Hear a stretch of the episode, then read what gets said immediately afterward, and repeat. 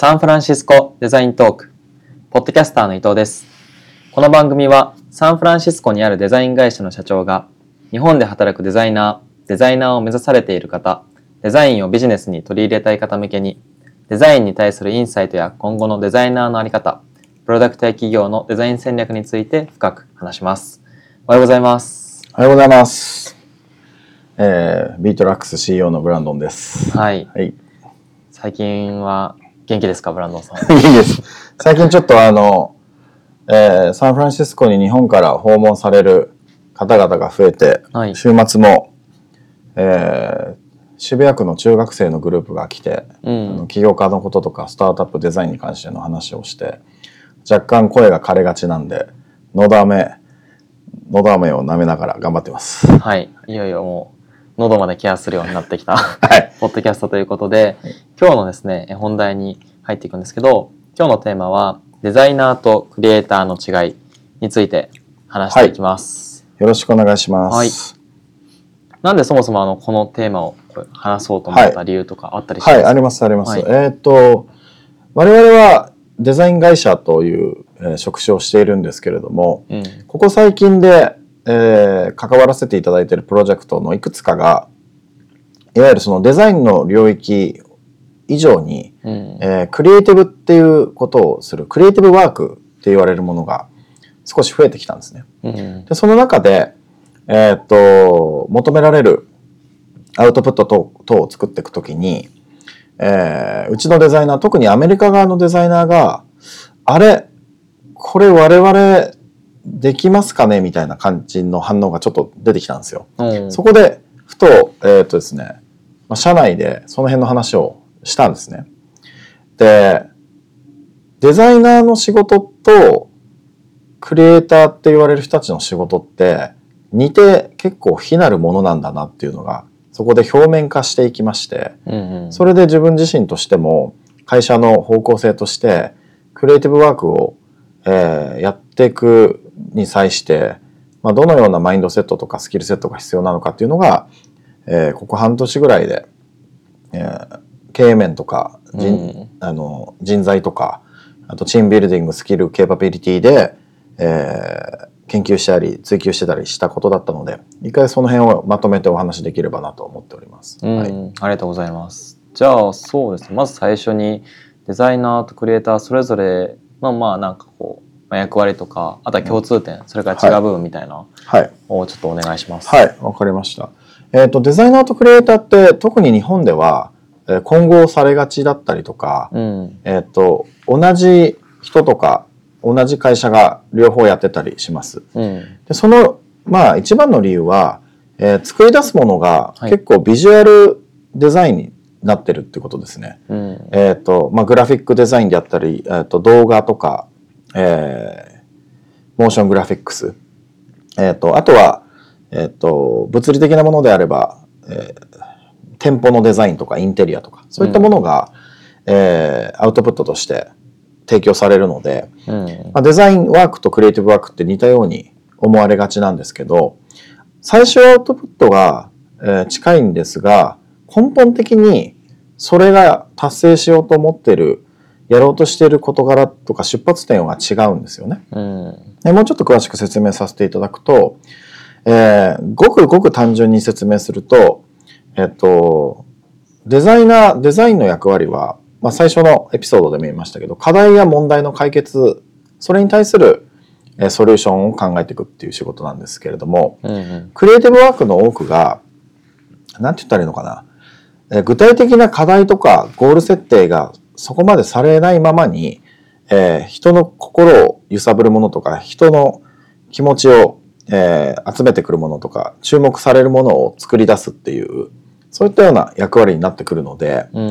えー特にアメリカのデザイン学校とか、えーデザイン会社で教えているデザイナー教育とはちょっと違うっていうのが、あの、ありますね。うん。うん。なので、その、デザイン、デザイナーがデザインワークをするときに、はい。まあアメリカだとデザインブリーフっていうものを作るんですね。まあ日本語で言うと、えー要件定義みたいな。うんこういう内容で、こういうスケジュールで、こういうゴールでやってこうみたいなのがあるんですけど、うんそれが、えークリエイティブワークでは、ちょっと内容が結構違うスタート地点になっていくっていうそういった感じでありますね。はい、うんどういうスタート地点になってくるんですかね。えっ、と、デザイン、デザインの場合は、えっ、と、今抱えている課題があって、それを解決するためのゴール設定と、それのに必要なスケジュールって引かれるんですけど、はい。クリエイティブワークの場合は、えーこういうアウトプットチャンネル、例えば、まあ、うんテレビ CM とか、はい。イベントでの展示とか、えっ、と、SNS のポストとか、えっ、と、ランディングページとか、そういうのが決められて、そこに対して、より世の中で、えー話題になるようなコンテンツを作ってくださいとかいう、うん。それ結構ざっくりになりがちなんですよね。で、はいこれって、実は、あの、まあ日米の話、そろそろしようかなと思ってたんですけど、はい。日本の広告代理店とか広告業界では、ごく日常でやられてるやり方で、うん日本ではすごい一般的なんですよ。うん日本では、クリエイティブワークの方が世の中に昔からたくさんあったんだろうなと思ってて、むしろいわゆるその、ロジカルなデザインの方が最近後付けで増えてきてて、うん。でアメリカは、そのクリエイティブワークっていうものは、まああるっちゃあるんですけど、それ以上にデザインを経営に活用するっていうことがメインストリームになってるがゆえに、うん。クリエイティブ系の人よりもデザイナーの方が圧倒的に多いんですね。うん。で、もう少し詳しく言うと、実は、ほら、日本でよくクリエイターって言うじゃないですか。はい。クリエイター。あれ、和製英語なんですよ、実は。クリエイターっていう単語自体はあるんですけど、意味合いが、アメリカでクリエイターっていうと、まず、あの、人々が聞いて、そう、あの、想像するのは、神ですね。うん。創造主っていう。はいはいはい。創造主みたいな。そう、ザ・クリエイターみたいな感じだと、創造主なので、うん。俺クリエイターなんだったらお前は神かって言われるっていうぐらいに、あの、ちょっと和製英語になってて。うん。っていうのは、とみんみんななんか作るじゃないですか。まあ、はい文章でも何でもいいんですけど。なので、全員が言っちゃえばクリエイターだし、うん。でもクリエイターっていう言葉をな名乗った瞬間に、天地、天、ん天地創造したみたいな感じの、あ世界を全部作ったイコール神みたいになっちゃうので、その、仕事の肩書きでクリエイターって言ってる人は、まあ基本いないんですよね。ーうんうんうん。まあアーティストっていうのがあるんですよ。で、デザイナーっていうのがあるし、クリエイティブディレクターっていうのがあるね。うん。なんだけど、クリエイターって言っちゃうと、お前は全てを作るやつかみたいな感じになっちゃうので、うん。ないんですけど、日本だとすごい便利な和製映画として確かに解釈されてます。解釈されますよね。その 3D を作る人とか、映画に関係してる人とか、うんうんゲーム、ゲームクリエイターってよく言いますね。ゲゲームクリエイター。はい。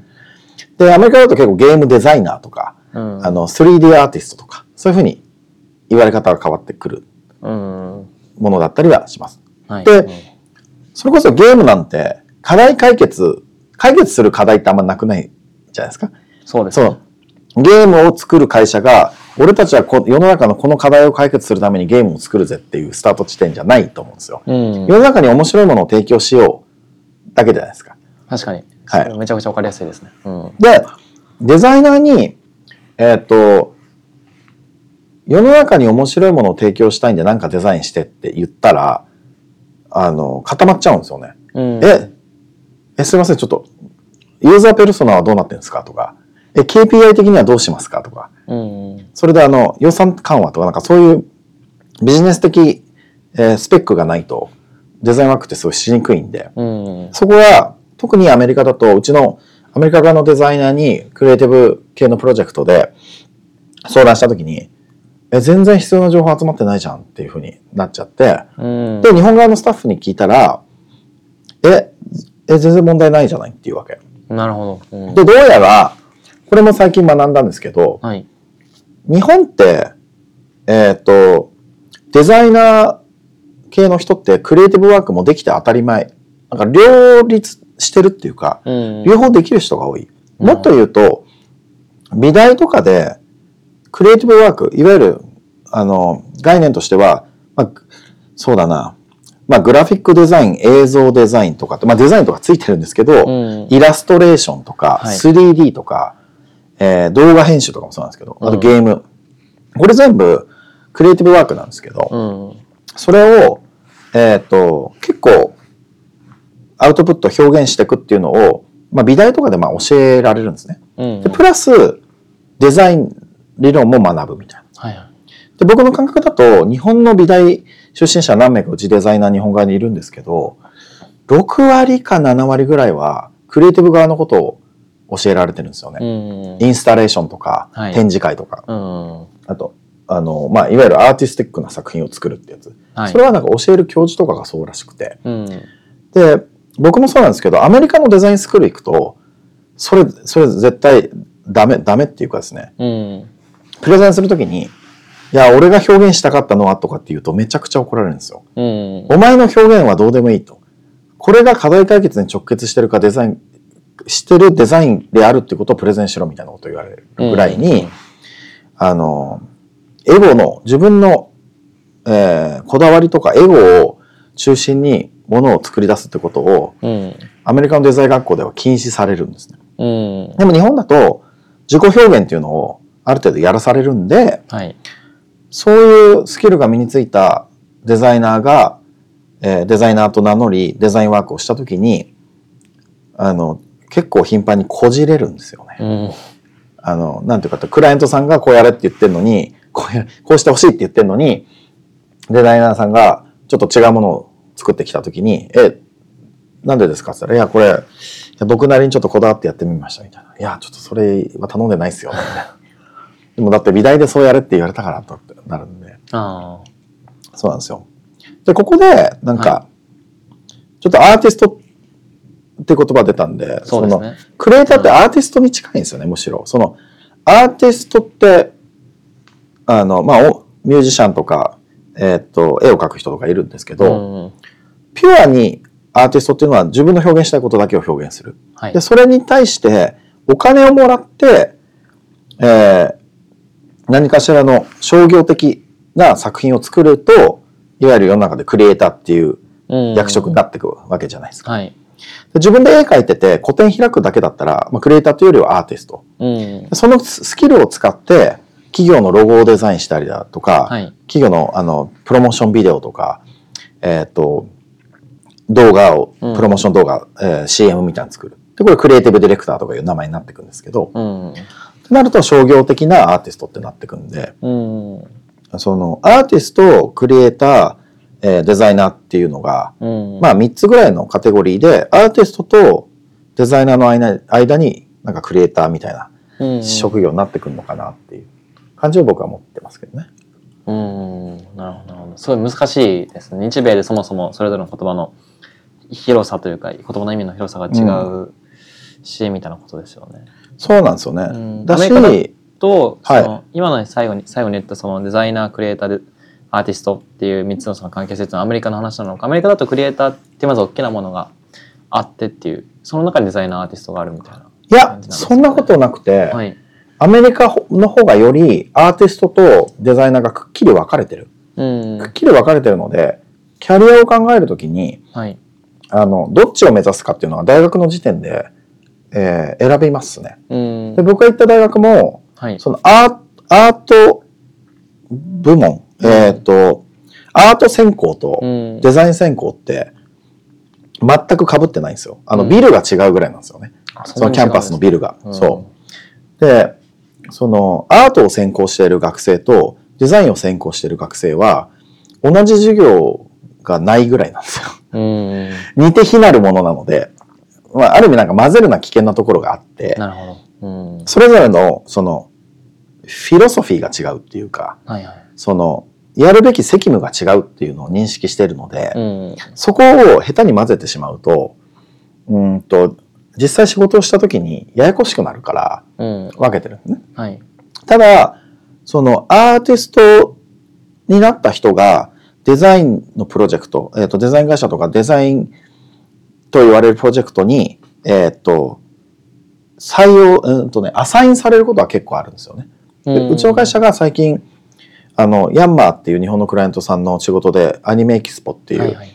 イベントで展示した時は、えっ、と、フリーランスで活躍しているアーティストを何名さんか、あの、声かけて、うん一緒にプロジェクトに入ってもらって、その絵を描く部分だけをやってもらったりとか、映像を作る部分だけをちょっと関わってもらったりなんかしながら、うん。一つの作品を作り上げるっていうのをやっていて、うん。でアーティストは結構その専門分野がに特化しているんですよね。はい。スペシャリスト。うん。で、デザイナーとか、まあ、クリエイティブディレクターぐらいの仕事っていうのは、全体を見ながら取りまとめて、ビジネスに役立つ結果を出すっていうので、ある程度視野の広いジェネラルな視点を持っている。うん。それを混合チームとして一つの作品を作り上げるっていう、うん。そういう役割うん。なんですよね。うん。なので、あの、クリエイティブワークっていうのは、うんと、チームワークがすごく必要とされて、はい。その中にアーティストの役割をする人もいれば、デザイナー的役割をする人がいて、うん。上手にプロジェクトを前に進め、えー最終的には、そのクライアントさんの求めるアウトプット、結果を出していくっていう、うん。そういうのが仕事ですね。うん。なるほど。そうですね。なんか、その、アーティストの人とデザイナーの人って、まあ、2種類あった時に、その、まあ、どっちとも一緒にクリエイティブワークだと協力してやっていく必要があると思うんですけど、なんかその仕事の頼み方とか、なんか一緒に働く上でこういうふうに、なんていうの、関わり方をして気をつけてる部分とか、協まあ、協業みたいなところで言うと、それ素晴らしい質問でして、はい。すごくそこね、あの、さっき言ったように、根本的にアーティスト、デザイナーって、見てる方向性とか、あの思考プロセスが違うので、うん。気をつけないと、うーんとね、うまくいかないことが、ね、ありますね。はい。えっ、と、デザイナーから見ると、アーティストの人たちっていうのは、えー非現実的な、えー夢、夢物語ばかり語り、えー理想論をもとに表現表現って言ってるめんどくさい奴らって思われがちだし、うん。アーティスト的な人たちからデザイナーを見ると、はい。現実的すぎて面白いものこんな、こんな考え方じゃ生み出されないよね、みたいな。うん。スケジュールとか予算の話ばっかりしてて、そんなのにこだわってたらいい作品できないじゃないですか、みたいな。はい。俺たちが目指すのはやっぱり世の中を驚かせることなんで、うん。あんまりその納期とか予算とか売り上げとかの数字の話ばっかりしちゃってると、あの、すごいスケールの小さい作品しか生み出せませんよ、みたいな。うん。そんな話になるのを間を取り持って、あの、クリエイティブディレクターとかアートディレクターっていう役職の人がお互いをまあまあまあって言いながら、うん俺たちが目指すのはお互いいいものを作るってことじゃん、みたいな。